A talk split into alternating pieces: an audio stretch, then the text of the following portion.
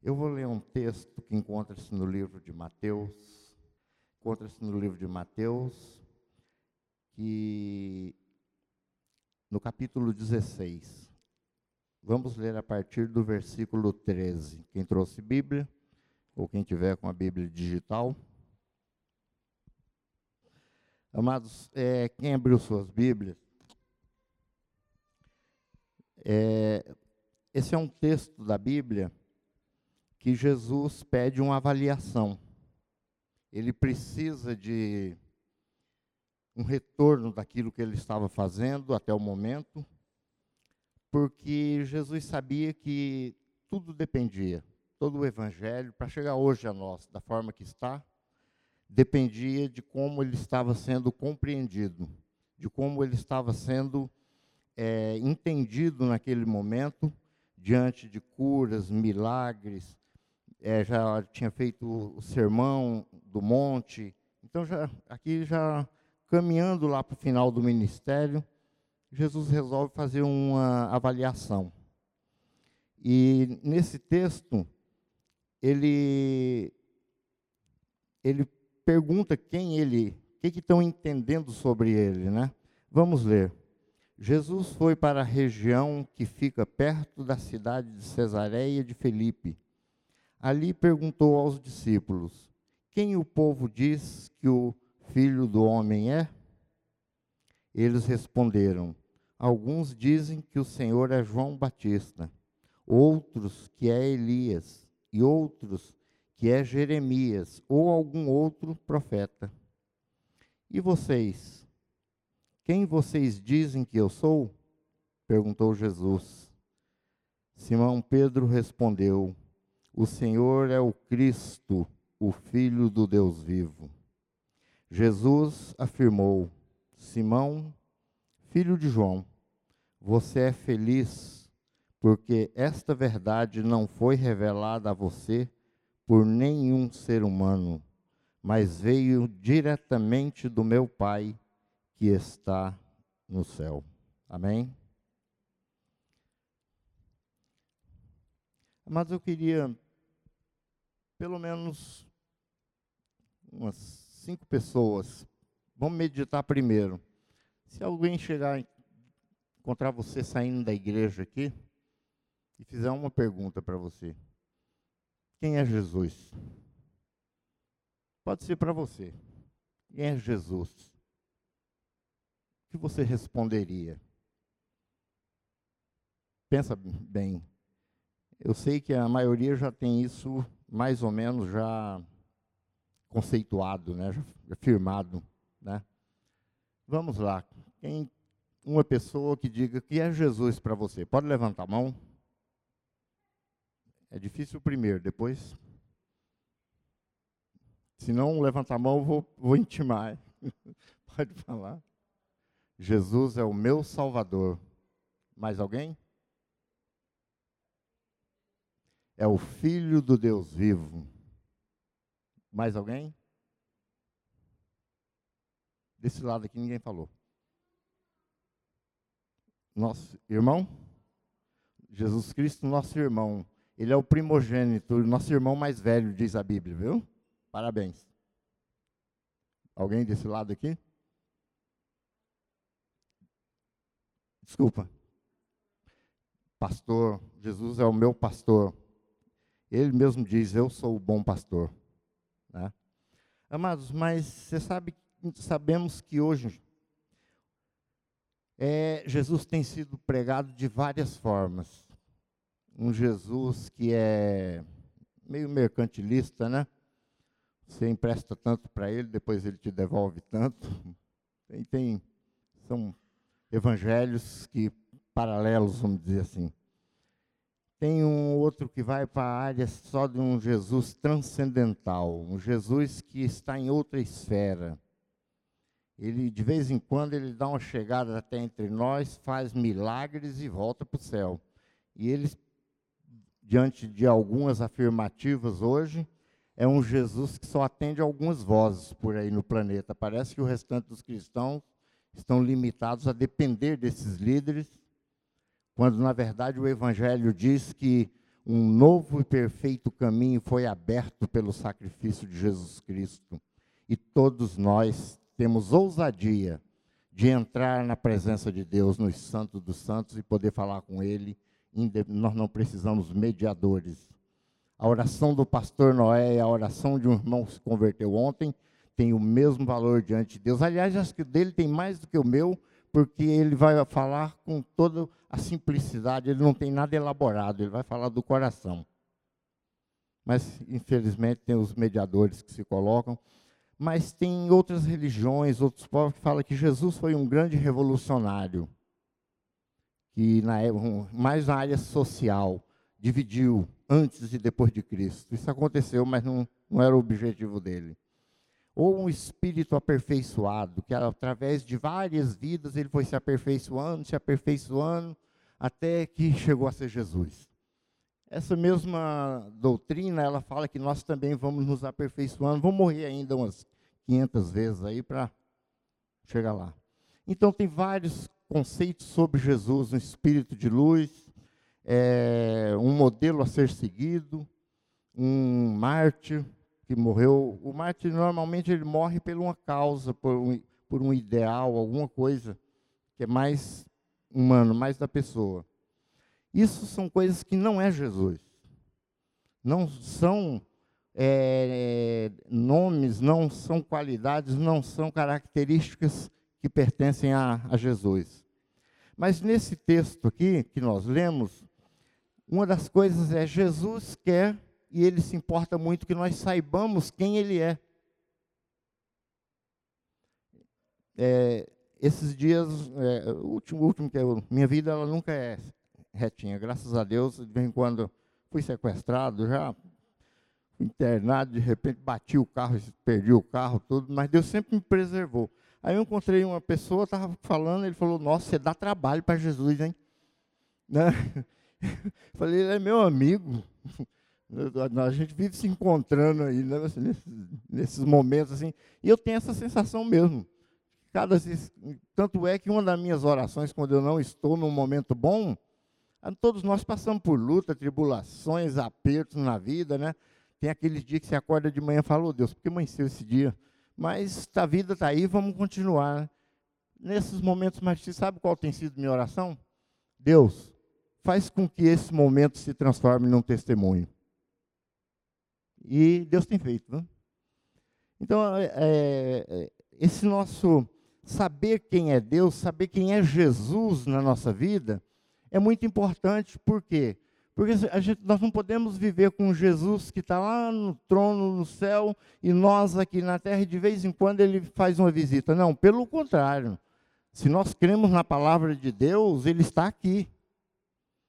Porque Aonde estiver duas ou mais pessoas reunidas em meu nome, ali eu estarei. Aqui eu tenho certeza que tem muito mais de duas pessoas reunidas em nome de Jesus Cristo. No início, quando eu falei, nós estamos aqui reunidos por causa de Cristo, em nome de Jesus Cristo. Então, ele, ele é muito presente. E, e aqui na, na carta, no, no, texto que nós lemos, é, Jesus queria, ele fez uma avaliação, chama os discípulos e fala: o que dizem que eu sou? Como que tá? O que estão falando de mim aí? No, porque eles, os discípulos ali, os doze que estavam com Jesus, eles transitavam no meio do povo. Com certeza tinha aqueles que falavam: oh, dá um jeitinho de eu chegar perto de Jesus lá. Ele estava ali no meio da, da sociedade. Não é que aquele povo era um grupo isolado, 12, Jesus 13, e vivia ali numa, numa bolha, não tinha essa. Eles eram envolvidos com a sociedade, eles estavam no meio, eles estavam presentes em todos os setores, todos os recantos da sociedade. Então eles ouviam falar, eles sabiam dos comentários que era falado sobre Jesus. E Jesus se preocupa com isso e pergunta para eles: o que dizem que eu sou? Isso era fundamental dentro de todo o ministério de Jesus Cristo. Porque podia entender todos os sermões, entender tudo que ele ensinou, falar tudo, mas se não soubesse, se não entendesse quem era Jesus Cristo, que é o autor de tudo isso, nada adiantaria. Para nada serviria. Ele queria um conceito dele, Qual é o conceito que nós formamos de Jesus Cristo? O que, que é Jesus Cristo especificamente para mim, no meu entendimento, no meu coração, na minha experiência de vida, no meu dia a dia? Quem é Jesus Cristo? Por que, que eu falo de Jesus Cristo? Por que, que eu prego sobre Jesus Cristo? Por que, que eu falo que as pessoas têm que conhecer Jesus Cristo? Porque nós lutamos, porque nós evangelizamos, falando, você tem que conhecer Jesus Cristo, você tem que saber quem é Jesus Cristo e qual é o conceito que nós sabemos sobre Jesus Cristo. E quando Jesus pergunta, eles dizem: alguns dizem que tu és Elias, outros dizem que tu és Jeremias no o primeiro, eles falam sobre João Batista. A primeira comparação, tu és João Batista. Tu és Elias. Tu és Jeremias. Ou um outro profeta. A, as avaliações eram ótimas, excelentes. João Batista foi o maior dos profetas. Disse o próprio Jesus sobre ele. Então era uma boa comparação. Elias, o segundo que estava na lista ali, eles falaram João Batista, Elias. Elias foi um homem que ele teve uma comunhão, uma amizade, uma pessoalidade com Deus tão grande que ele não morreu. Deus o tomou em vida, o arrebatou. Ou Jeremias, Jeremias, dentre todos os profetas, um dos mais conceituados e aceitos no meio do povo judaico da época. Mas se não for nenhum desses três, um profeta ele é não tinha avaliação negativa sobre Jesus, não tinha conceitos pejorativos sobre ele. Mas Jesus fica decepcionado. Jesus fica desapontado com aquilo que estão dizendo que ele é. Porque ele era mais do que tudo isso que falaram. Ele estava acima de tudo isso. E Jesus pergunta: e vocês? Que estão comigo o tempo todo, que são mais próximos. O que, que vocês dizem? E é interessante que Jesus sempre caía na avaliação deles, sempre terminava neles. Quando num momento Jesus fez um discurso meio duro, que chamava o povo à responsabilidade de vida com o Evangelho, eles, eles disseram, duro é ouvir essas coisas, foram saindo. Ficaram os doze. Jesus falou: E vocês? Não vão também? Para onde iremos, Senhor? Só tu tens palavras de vida eterna. Eles, os doze. Nesse mesmo caso, e vocês, o que dizem que eu sou? Pedro toma a palavra e diz: Tu és o Cristo, o Filho do Deus vivo. Essa palavra, o Cristo, o Filho do Deus vivo, o que veio para ser o sacrifício que nos dá direito à salvação.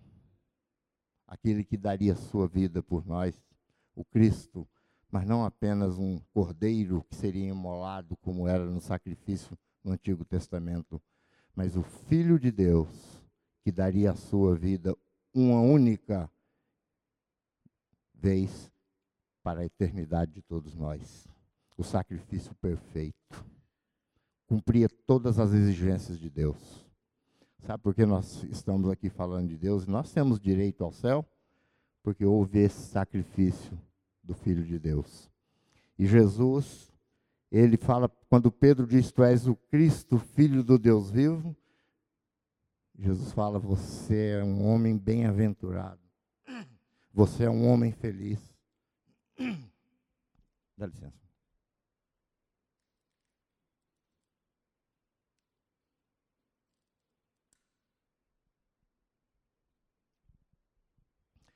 Você é um homem bem-aventurado, você é um homem feliz. Sabe por quê? Sabe onde estava a grande felicidade de Pedro de ter falado aquilo? Uma revelação de Deus. Você é feliz porque essa revelação não veio de homem. Você é feliz porque essa revelação veio diretamente de Deus, do meu Pai. Amados, nós somos pessoas extremamente felizes, ou pelo menos deveríamos ser, porque nós temos toda uma revelação que veio de Deus.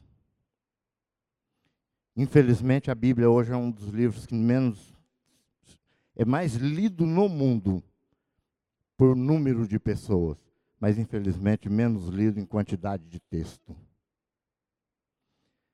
Nós temos uma revelação que veio de Deus. Agora, se nós queremos saber, na verdade, quem é Jesus, vamos tirar da Bíblia isso. Vamos fazer uma espécie de uma uma conversa com alguns personagens bíblicos, uma entrevista. Aí eles vão nos responder quem é Jesus dentro da palavra de Deus, que eu, eu creio que é, esse é fundamental para nós. Se nós chamássemos aqui Isaías, o profeta Isaías, e um dia lá no céu você pode falar com ele também, viu? Isso que eu estou falando aqui agora. Quem é Jesus para você, Isaías? Alguns mais íntimos vão falar, irmão Isaías. Quem é, você, quem é Jesus para você? Isaías ia dizer exatamente o que ele escreveu. Primeiro, no, no livro de Isaías, capítulo 7, versículo 14, ele fala: Tu és Emanuel. Tu és Deus conosco. Emanuel quer dizer Deus conosco. Está escrito lá. Profeta já falava dele. Tu és Deus que estás comungando conosco, que convive conosco. Tu és Deus presente aqui no nosso meio. Tu és o Deus presente na minha casa. Tu és o Deus presente no meu trabalho. Tu és o Deus presente no meu momento de dor, quando eu estou sofrendo. Emanuel, Deus conosco, seria essa uma das afirmativas de Isaías. Mas ele fala, eu posso falar mais sobre Jesus também. Ele tem outros adjetivos que mostram quem ele é no capítulo 9, ele falaria que quem é Jesus? Primeira coisa, ele é maravilhoso conselheiro. Jesus é maravilhoso conselheiro. Amados, quem aqui ainda não precisou de um conselho de Jesus Cristo e não foi muito bem atendido? Quantos momentos de dúvidas, de incerteza, de insegurança, de medo, momentos que nós temos que tomar uma decisão e você foi e falou: Jesus, me ajuda. Pai, toma conta dessa situação, me ensina, mostra, fala aquilo que eu preciso fazer. E com certeza, amado, se você fez isso, eu tenho certeza que ele te aconselhou. E se não fez, pode fazer que ele vai te aconselhar nos momentos que você precisar de um maravilhoso conselheiro. Ele é Deus forte. Isaías disse isso. Deus forte. Sabe o que é Deus forte? Deus insuperável. Essa expressão Deus forte quer dizer um Deus insuperável em tudo. Pai da eternidade. Eu gosto dessa expressão, Pai da eternidade. Genitor da eternidade. Gera vida eterna. Ele é o único. Jesus Cristo é o Pai da eternidade, porque é o único que pode gerar a vida eterna em cada um de nós, como gerou pelo sacrifício dele no Calvário. Ele é Deus forte, um Deus insuperável, que nós podemos contar com Ele em qualquer momento da nossa vida. Mas Ele é um Deus que, não só isso, mas pelo sacrifício, pela vida dele que deu por nós, Ele é o único que pode gerar vida eterna. Nós nascemos da carne e temos um tempo marcado. Mas quando nós nascemos do Espírito, esse novo nascimento só é possível porque Jesus Cristo nos deu esse direito pagando com a própria vida. Ele é o Pai da eternidade, é o único. Ele é o príncipe da paz. Quantas, quantas vezes nós precisamos de paz, né? Eu tive um, eu preguei muito sobre a paz de Cristo que excede todo entendimento. E um dia eu estava sequestrado, está dentro de um carro lá coberto, lá ninguém me via, dois moleques com um revólver lá. Eu comecei a orar e teve um dado momento que eu falei: Deus, eu estou na mão desses moleques. E Deus foi tão bom comigo que Ele mudou meu entendimento. Eu comecei a pensar diferente. Eu comecei a pensar: não, não estou na mão desses moleques. Estou na mão de Deus. Será que Deus não. O que, que é? O que é esses moleques para Deus? E eu falei: Deus, é verdade, eu estou na tua mão. Toma conta disso. E tive paz. Paz no momento que não era para ter uma mínima paz eu senti paz. E a partir daquele momento as coisas começaram a se desenrolar de uma forma que terminou saindo sem nenhum, nenhum risco, nada. Deus esteve comigo naquele momento. Ele me deu paz. Mas às vezes nós estamos com o coração atribulado, com medo, ameaçado. Nós vivemos um momento da nossa pátria hoje que ninguém sabe o que vai acontecer e nós não sabemos o que fazer. Aliás, nós sabemos, nós temos que pedir paz a Deus e nós devemos orar. Esse é o momento. O Brasil nunca precisou tanto das nossas orações, quando não precisa palpite, não precisa nada, crítica nenhuma. Deus quer ouvir o clamor de cada um de nós sobre a nossa pátria. Não é xingando um, brigando com o outro, nós não vamos resolver. Uma coisa eu tenho certeza: a Bíblia fala se o meu povo se arrepender, se o meu povo se humilhar, orar, deixar os seus pecados, orar, eu ouvirei. Quem disse é Deus. Nós precisamos, nesse momento, buscar paz. Jesus Cristo é Emmanuel, Deus conosco. Ele é maravilhoso conselheiro. Ele é Deus forte. Ele é o príncipe da paz mas também nós poderíamos perguntar para outros outros personagens da Bíblia que também fala sobre Jesus. Maria, a mãe de Jesus, no casamento. Se nós perguntássemos para Maria quem é Jesus, ela ia dizer: Ele é Senhor. Façam tudo o que Ele disser. Sigam aquilo que Ele mandar. Foi o que ela disse para aqueles serventes que estavam num casamento quando terminou o vinho e ele fez um milagre. Façam tudo o que ele vos mandar. Ele é Senhor. A própria mãe de Jesus. João Batista, e no Evangelho de João, se eu perguntar, João Batista, quem é Jesus? Ele repetiu o que ele falou lá na época. É o Cordeiro de Deus que tira o pecado do mundo, amém? Amados, por que, que nós estamos aqui? Por que, que o Noé está falando aqui para vocês?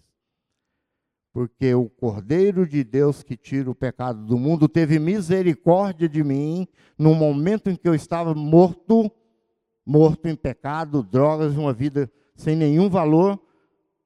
O Cordeiro de Deus que tira o pecado do mundo tirou o pecado do meu coração que me condenava. O Cordeiro de Deus que tira o pecado do mundo, João Batista, Pedro diria: Ele é o Cristo, filho do Deus vivo. Feliz ele, porque teve essa revelação de Deus.